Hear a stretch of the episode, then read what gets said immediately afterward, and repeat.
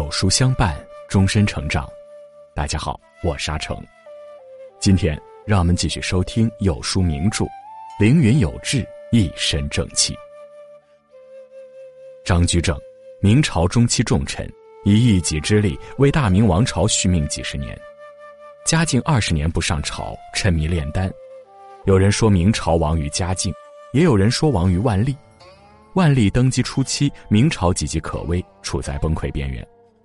在太后和皇帝的支持下，张居正大力改革，力挽狂澜，扭转了明朝当时的危局。张居正生前一人之下，万人之上，但死后差点被自己的学生万历皇帝开棺鞭尸。如此大的人生落差，这期间到底发生了什么？今天就让我们一起来听一代名相张居正的故事。如果你喜欢今天的分享，不妨在文末右下角点个再看。公元一五八二年，大明王朝已走过了二百一十四个年头。此时，坐在紫禁城皇帝宝座上的正是明朝的第十三位皇帝，年仅二十岁的明神宗朱翊钧，也就是我们熟知的万历皇帝。还是在这一年，明代唯一一位生前被授予文官最高官职太师的大臣病逝。时光倒回到十年前，一五七二年，万历开始登基，年仅十岁。他的母亲李太后给他找来了当时最出色的老师，辅导他如何做一个好皇帝。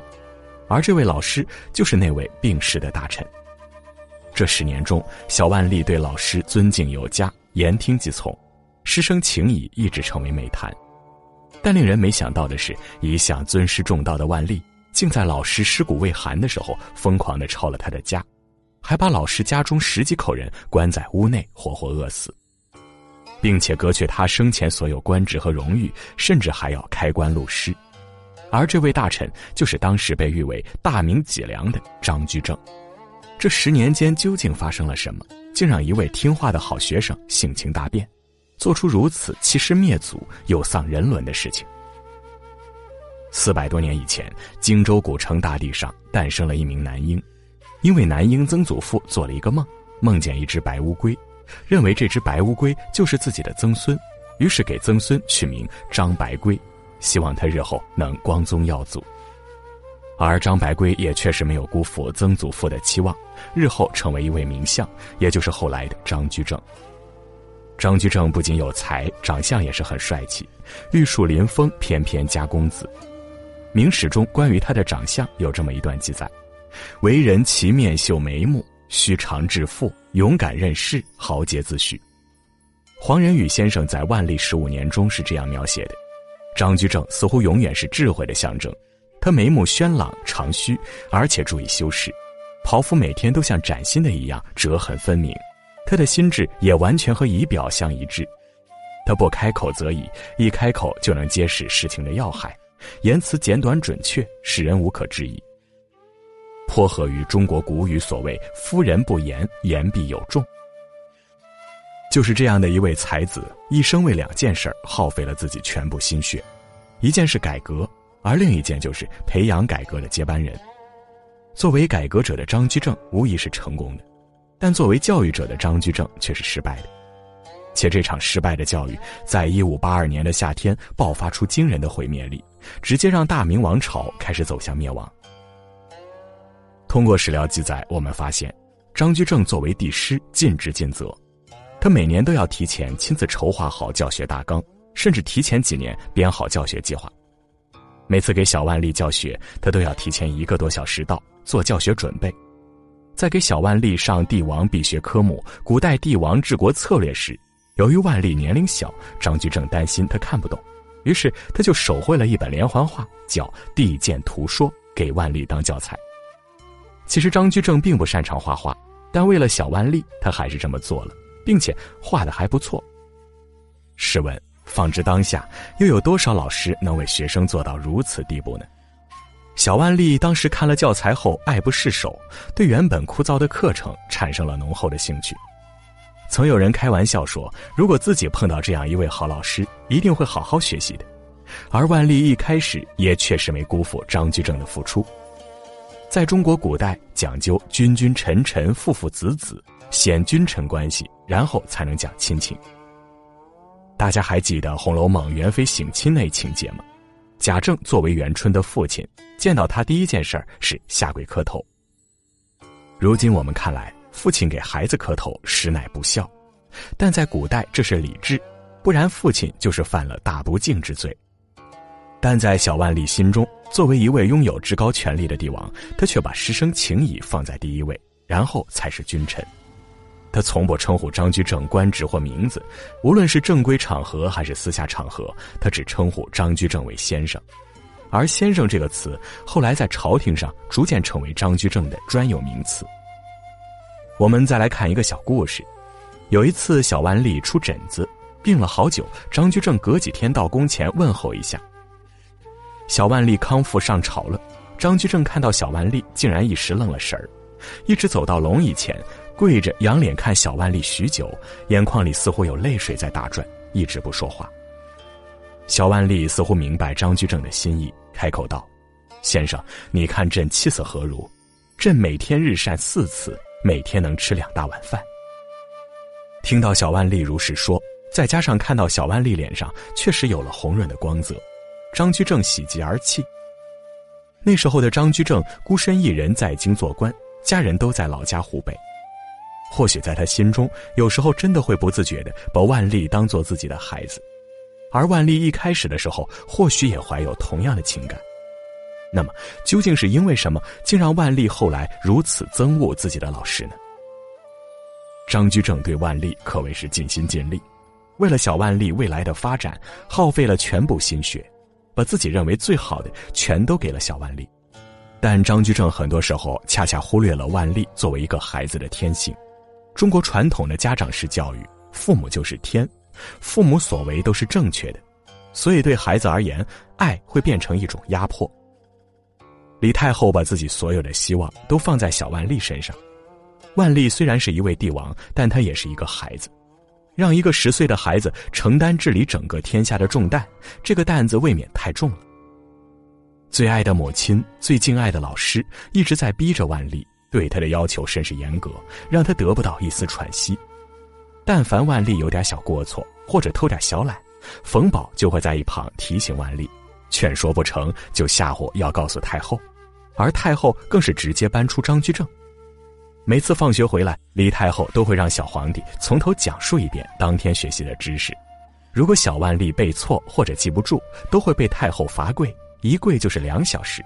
最后还要再加上一句：“去告诉张先生，看你怎么办。”作为老师，张居正给小万历安排的课程非常满，基本没有休息日，而且要求更严格。有一次，小万历上课时，将《论语》里的一句话“色薄如也”念成了“色背如也”，张居正突然大喝一声，小万历被吓得一下子站了起来，浑身直打哆嗦。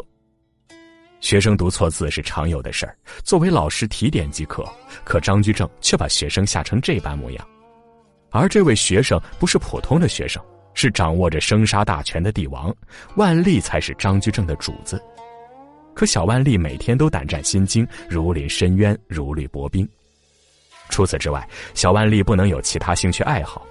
孩童时期，小万历喜欢练习书法，且字写得非常漂亮。当万历拿着练好的字找老师求表扬时，张居正虽然没有直接让他以后不准练字，却用了宋徽宗的故事来暗示小万历，作为一位帝王，不该沉迷于这些没有用的东西。第二天开始，小万历再也不练字了。长久以来，小万历就是这样一直生活在被严格控制的环境中，他没有说不的权利，也没有其他正常人该有的自由，他无法自主的缓解内在。所以不得不努力控制自己的本能和情绪冲动，这些年他一直在压抑自己。小万历终于长大了，想亲政，但李太后觉得他还是太年轻，无法担起重任，大权依旧掌握在张居正手中。万历只是一个没有实权的皇帝，在万历十八岁时，有一次喝醉了酒打了人，张居正知道后勃然大怒。据《明神宗实录》记载，张居正愤而上书，怒斥万历。宫中起居颇失长度，意思是万历的作风太不像话了。后来李太后知道这件事后，差点要废掉万历，最后在万历自己苦苦哀求下，李太后才没有废掉万历，但还是让万历写了一封罪已诏，昭告天下。其实想想，小万历很可怜，在如此高压、密不透风的环境下长大，对于一个爱玩爱闹的小孩子来说，该是一件多么难受的事尤其是对一个十八岁的帝王来说，当着全天下百姓的面说自己有罪，我想这件事儿对万历来说应该是耻辱吧。在这十年中的前几年里，小万历还是很尊敬、信任自己的老师的。后来随着他的成长，对事物开始有自己的思考时，就会对张居正教育自己的方式、做事态度越来越不满。最好的老师、最好的家长、最好的教育配套。却成了禁锢小万历幼小心灵的牢笼。等有一天他有力量打破牢笼时，将会产生惊人的破坏力。而这惊人的破坏力，就是从一五八二年张居正死去的那一刻开始，因此才有了文章一开头提及的抄家等事件发生。张居正希望万历未来能成为自己改革的接班人，振兴大明王朝。万历一开始也确实没有让人失望。但随着师生二人之间的关系发生微妙变化，以及张居正病逝，万历性情大变。张居正死后没隔多久，有人上告他贪污腐败、富可敌国。作为财迷的万历听后两眼放光，想去抄他的家，但因没有罪名，不好贸然行动。当时朝廷有人猜到了万历的心意，于是制造了一系列所谓的证据，让万历可以光明正大的抄张居正的家。结果，北京的府邸翻了个底朝天，只搜出十万两白银，而当时冯保太监，也就是万历的大办，被抄家时，搜出的黄金白银几百万两，珍宝无数。万历不相信张居正只有这么多钱，于是有人说张居正把金银财宝运回了湖北老家，他最起码有两百万两金银。万历二话不说，授意他们去抄张居正老家。当时各路人马为了邀功，在张居正老家各种骚扰。最后甚至将张居正家人关在屋里不给吃喝，这里面有在襁褓中的婴儿，还有张居正八十多岁生病的老母，十几口人最后竟被活活饿死，而最后那些昏官一分钱也没抄出来。即使这样，这群人还不死心，说张居正把钱分给了他们家亲戚，随后抓走了张家所有亲戚，有人甚至要屈打成招，用刑逼张家亲戚承认张居正贪污两百多万两。最后，张居正的大儿子不堪屈辱，被逼悬梁自尽；二儿子跳井自杀。万幸的是，二儿子最后被人救起来了。如果张居正泉下有知，知道自己曾经苦心栽培的学生，那个曾经当着他的面承诺要在他身后好好照顾自己家人的学生，竟如此对待自己，不知他会有何感想？作为教育者，张居正是失败的；但是作为改革者，他无疑是非常成功的。被看作是继北宋王安石改革之后的另一位出色的改革家。张居正改革之前，明朝每年财政巨亏将近三百万两白银，但是万历新政执行两年后，国库每年盈余就将近三百万两白银。到一五八二年，张居正去世那年，明朝 GDP 总量世界第一，仅中央库存白银就达到一千二百五十万两，远超欧洲各国。万历新政之前，土地兼并严重，农民没地可耕，农民与地主阶级矛盾严重，随时可以发生历朝历代的农民起义。张居正改革实行一条鞭法，改革税制，清账田亩，增加了纳税田亩近三百万顷，而这三百万顷土地相当于半个荷兰，产出的粮食可以养活整个欧洲。万历新政之前，大明王朝千疮百孔，危机四伏，南方倭寇横行。西南少数民族暴动，而东北和西北则面临蒙古的铁骑的践踏。张居正当权后，狠抓国防，任用戚继光、俞大猷、李成梁等人，稳定了大明半壁江山。张居正死后，万历执政，他不仅没成为老师改革的继承者，反而亲手毁掉老师呕心沥血建立起来的一切。被新政考成法罢免的贪官污吏、无能的官员，官复原职。而张居正任用的那些大臣，基本都受到不同程度的处罚，比如我们了解的治理黄河的杰出人才潘季训，因替张居正申辩了两句，便被万历罢了官；再比如大名鼎鼎的抗倭英雄戚继光，就因为和张居正个人关系非常好，被万历从军事重地调到无仗可打、无兵可待的广东。对于戚继光这样一个军事家而言，这一做法无疑比死还难受。最后，戚继光愤而辞职。